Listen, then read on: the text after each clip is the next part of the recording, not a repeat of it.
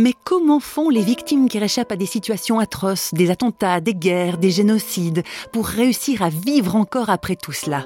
Vaste question. Réflexion faite, même s'il est difficile de se mettre complètement à la place de celles et ceux qui ont vécu de telles horreurs, on pourrait imaginer un peu du désarroi qu'elles ont dû ressentir. Par exemple, on peut se représenter Magda Hollander-Lafont au sortir d'un camp de concentration.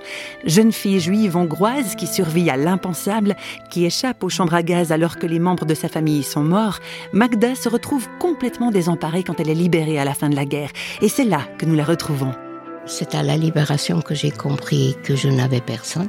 J'avais 17 ans. Qu'est-ce que je vais faire dans ce monde-là qui me plaisait pas du tout?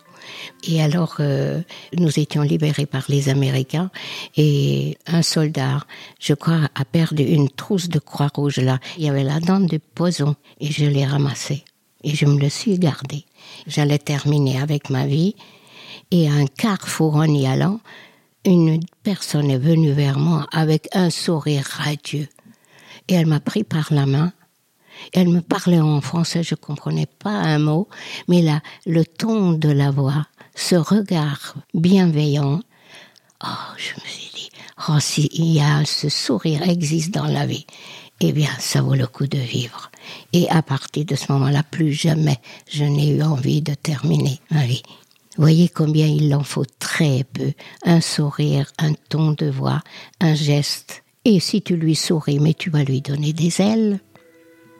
Donc avec un regard, tu peux tuer. Et avec un regard, tu peux inviter à la vie. Et c'est peu et c'est tout.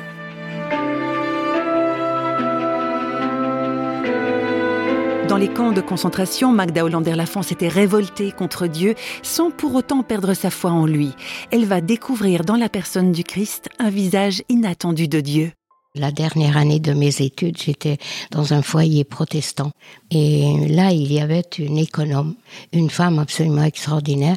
Mais comme j'avais peur de l'homme, que je n'avais aucune confiance, il fallait que je regarde d'abord longtemps pour savoir si ce qu'il fait est bien ajusté à ce qu'il est.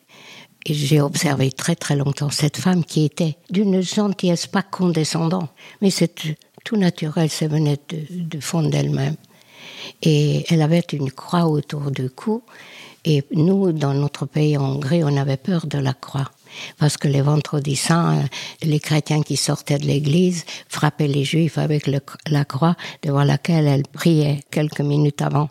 Vous imaginez quel mépris de Dieu Comment peut-on dire qu'on croit alors j'avais peur et puis je lui ai demandé la signification et puis elle m'a dit qu'il fallait que je lise l'évangile.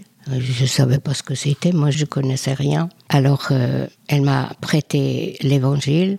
Je me dis bon, écoute, je vais voir ça.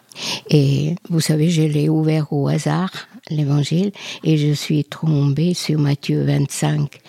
Et il est dit, j'avais faim et tu m'as donné à manger, j'avais soif, tu m'as donné à boire, et j'étais nue, tu m'avais dit, ah, je dis, voilà, c'est celui-là, il m'intéresse.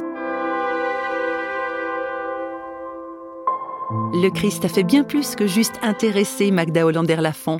Elle s'est définitivement confiée en lui et ce Jésus-là, il lui a tout simplement redonné des ailes.